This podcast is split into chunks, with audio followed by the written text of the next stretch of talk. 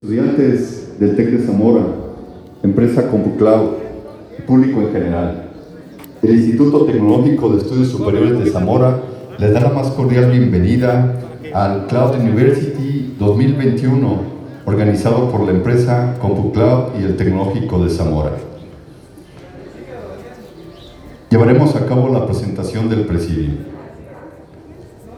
Nos acompaña esta mañana Octavio Flores, director general de CompuCloud.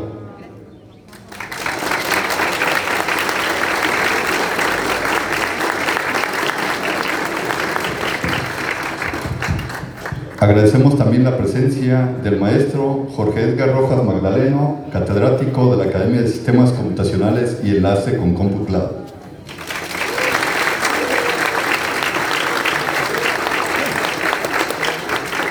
Agradecemos también la presencia esta mañana del ingeniero Fernando Mendoza Gómez, director académico del ITES.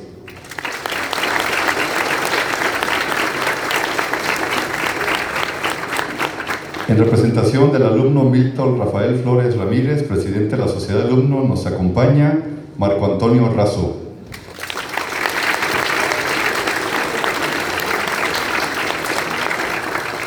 Y agradecemos la presencia también de nuestro anfitrión, el licenciado Carlos Martín Zamagay Zamora, director general del TEC de Zamora.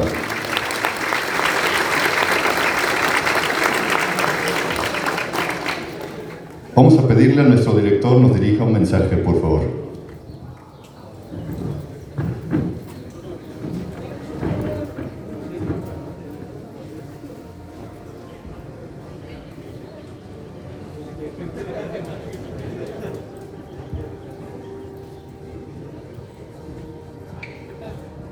Muy buenos días a todos. Eh, con algunos de ustedes ya nos hemos venido saludando, con otros aún no teníamos la oportunidad de conocernos. A partir del día 16 del mes de noviembre tuvimos a bien iniciar con los trabajos al frente de la dirección del Tecnológico de Zamora. Eh, se nos ha venido unas semanas muy atareadas, tuvimos la graduación, Tuvimos la programación del próximo foro de educación que se habrá de desarrollar aquí en el tecnológico el día 9 de este mes, al cual están cordialmente invitados, el cual les pedimos asistir, al cual les decimos que pueden traer sus propias propuestas, de donde se habrá de plantear hacia dónde va la educación en el Estado, de cuáles son las, los deseos que tienen los jóvenes y los estudiantes de hacia dónde quieren que se encamine la educación.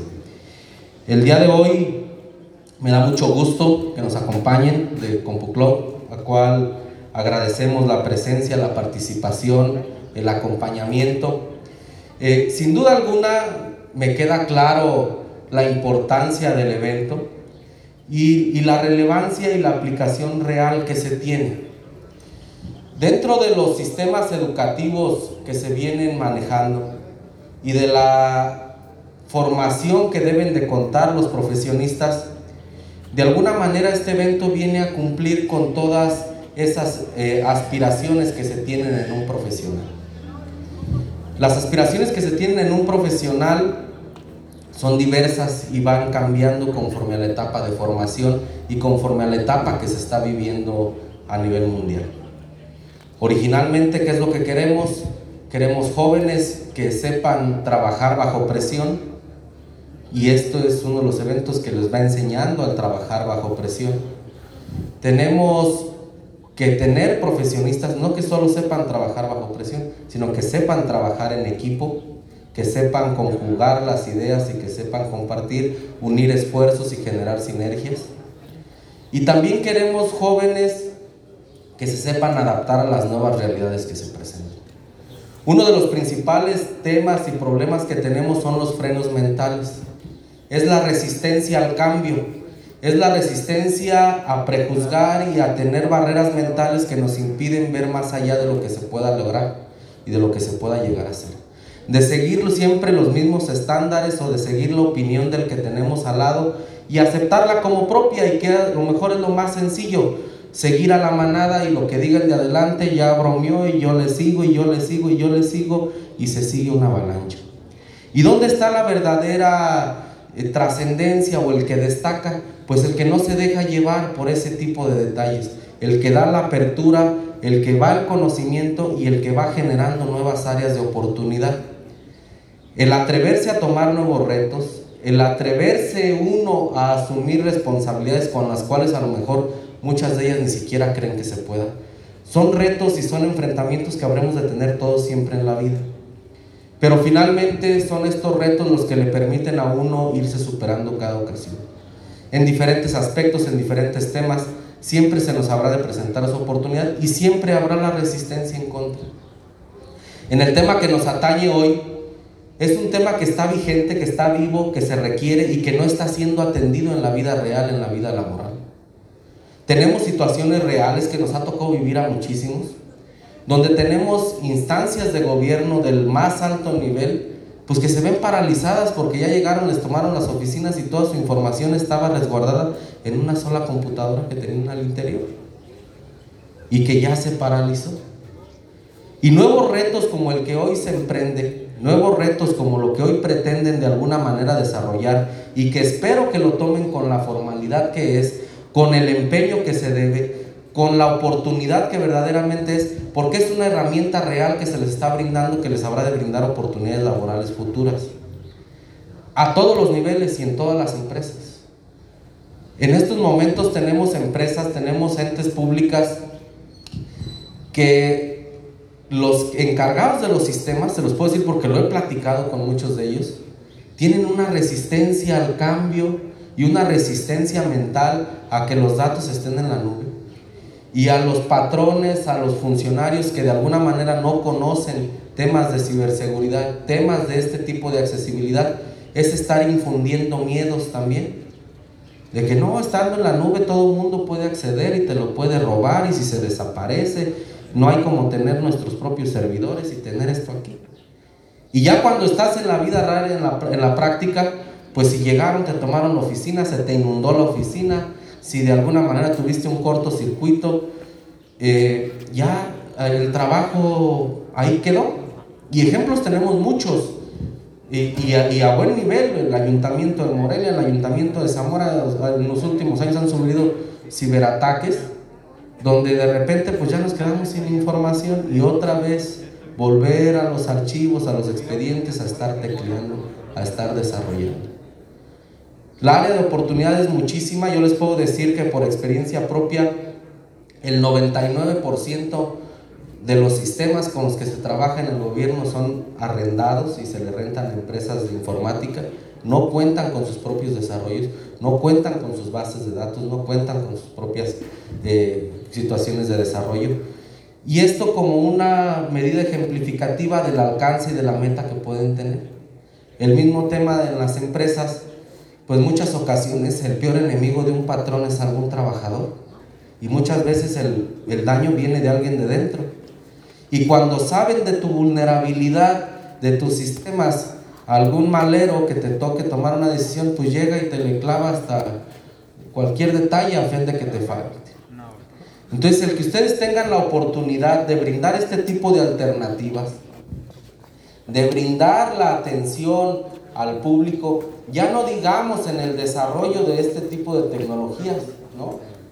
Ya nada más con que los pongan en práctica, con que se sepa utilizar la herramienta, con que tengan los enlaces con las empresas que lo puedan tener, eso ya le brinda al patrón la oportunidad de saber, bueno, este joven, pues tal vez no tenga el tema para desarrollarme todo un sistema intrincado, pero ya cuando menos tiene la relación con una empresa que me va a manejar y yo lo requiero aquí y se les pide el involucramiento en la vida laboral. La importancia, la trascendencia, el cambio de chip mental, son ese tipo de actividades las que se buscan, son ese tipo de actividades a las que le habremos de entrar en diferentes áreas, el buscar la aplicación real de las áreas de la ingeniería el buscar el tema de la empatía, el buscar nuevos temas de estructura, donde evidentemente los retos globales son muchísimos. Y ya hoy los retos que se enfrentan como profesionistas también no únicamente paran en el tema técnico. Hay que dominar y saber otro tipo de herramientas que nos permitan estar cada vez más eh, a la vanguardia en un tema integral. yo platicaba con compañeros les decía, por ejemplo, tenemos el, el detalle del compañero gerente de una empresa encargado de los sistemas y de los checadores y que estuvieran funcionando, que desconocía que el no brindarle una alternativa de checador a una persona sin brazos era motivo de discriminación. Y hoy tenemos esa empresa pues con muchísimos problemas porque decían, bueno, es que yo no sabía que el no brindar la alternativa y únicamente permitirlo así estaba generando una condición desigual de trato. Y de momento dicen, bueno, es que este tipo de herramientas nunca fueron acercadas para yo saber interpretar cuando estaba entre una situación de ese tipo de grave. Y ahora en el reporte, ¿cómo lo pongo? ¿Cuál es el término correcto para utilizarme en referirme a esa situación que se me está presentando? Entonces, situaciones siempre nos sabremos de enfrentar, situaciones cambiantes que nos impongan nuevos retos, pero lo tenemos que afrontar ¿Qué es lo que debemos de hacer? Aprovechar todas y cada una de las oportunidades que se nos den. Yo habré de estar de manera personal y permanente visitándolos a cada uno de ustedes. Les he pedido aquí a la dirección académica el que me pueda calendarizar para de manera personal ir y atender las necesidades que pueda tener cada uno de ustedes. El que venga la retroalimentación del alumnado también hacia la parte directiva y hacia las propias empresas que nosotros podamos transmitir cuáles las herramientas que necesitamos que también nos puedan aportar. Y no únicamente nosotros llegar con la idea impositiva de decirles cuál es el camino y que a lo mejor ni siquiera también les guste o les agrade. Sino es un tema de correlación, un tema de verdaderas redes y en ocasiones únicamente de comunicación. Tuve la oportunidad de saludar, por ejemplo, a la secretaria académica del Tecnológico Nacional de México la semana pasada y le decía, por ejemplo, en el caso de TICS, le dije el tema de Zamora que lo he venido analizando y le digo, creo que tiene usted el mismo problema a nivel nacional en cuanto a la baja matrícula. Le digo, no es porque el, problema, porque el programa sea malo. Desde mi punto de vista es un programa mucho, muy completo. Es un programa que viene a cubrir muchísimas áreas de oportunidad. Pero ¿cuál es el verdadero problema? Que cuando yo acudo con padres de familia, de bachilleres, de Cebetis, de Conalep, con jóvenes que están en la preparatoria, y les digo, oye, ¿no te interesaría entrar a TICS? Me dicen, no, pues es que yo no quiero ser periodista. No, yo no, yo no, pues yo estoy feo, yo porque voy a andar en la tele, yo no voy a ser conductor de un programa, o yo no quiero ser camarógrafo en la televisión. Entonces, esa es la realidad a la que enfrentamos.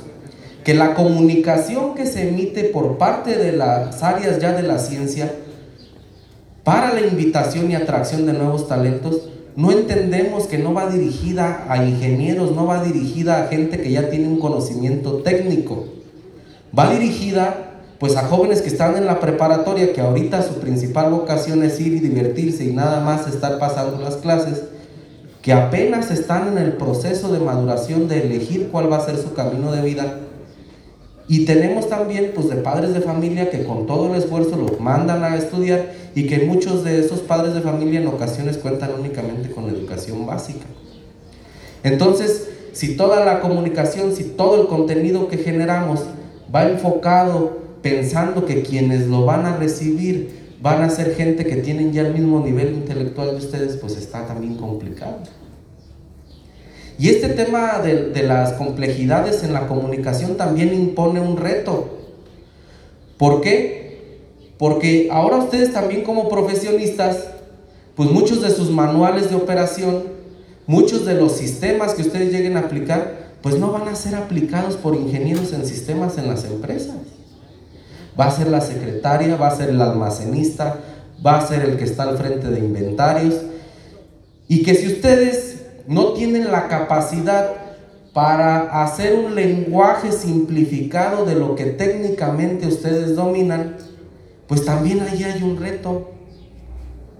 Y son áreas de oportunidad y que así como el tema de las matemáticas pudo haber sido resumido a los libros de Baldor, que cuando menos pues los vamos haciendo más entendibles, pues ojalá logremos que ustedes dentro de ese propio desarrollo también generen esa empatía hacia las áreas que no tienen esa misma situación, pero que van a tener que aplicar lo que ustedes hagan.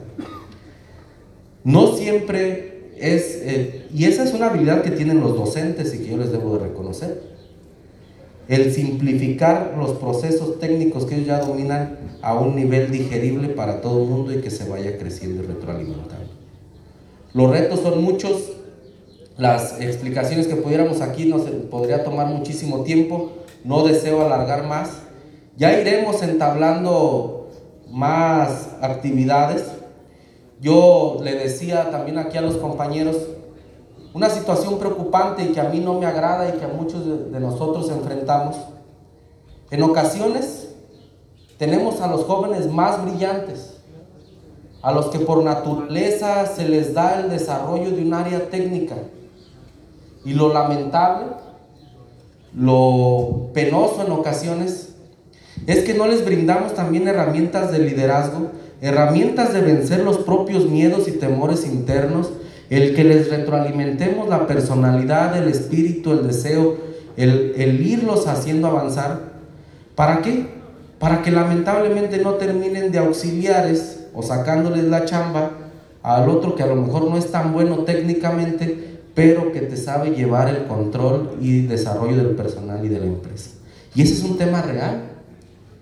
Pero imagínense si identificamos ese joven de altas capacidades y que lo único que ocupa es que fortalezcamos esa parte. Pues estaríamos aventando al mercado laboral un verdadero depredador. Con el conocimiento técnico y con las habilidades directivas de manejo y de conducción. Y no solo, decíamos nosotros, de conducción eh, directa para ir y producir, sino también aportarle que cuando uno está enfrente de una empresa, que cuando uno está enfrente de un negocio, pues tienes que tener empatía y responsabilidad social que tienes que, al, tener tú la responsabilidad de generar, no es únicamente generar riquezas y, sacar la empresa adelante, sino que también tus procesos sean amigables con el ambiente, que tengas una responsabilidad ecológica. Y yo creo que para todos los que hemos sido empleados, pues también queremos un jefe con algo de empatía.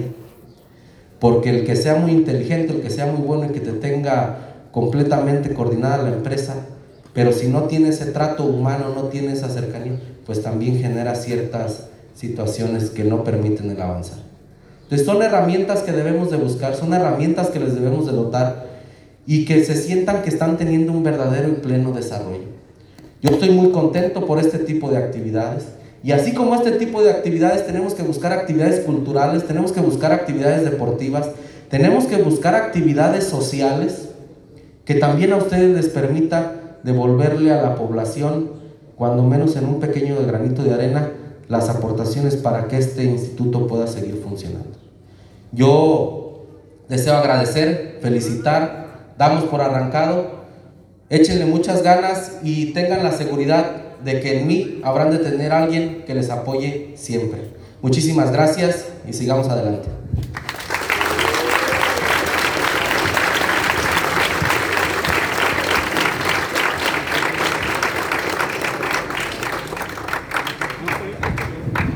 Muchas gracias. Agradecemos el mensaje del licenciado Carlos Martín, director general del TEC de Zamora. Y bueno, pues vamos a, iniciar con este evento. Ya formalmente se dio el arranque. Y pues vamos a pedir, los queremos invitar a, a que disfruten de esta primer charla. ¿Recuerdan la película de Un paseo por las nubes? ¿Alguien vio esa película? ¿No? Usted se la vio, que es la historia de un viñedo y que, bueno,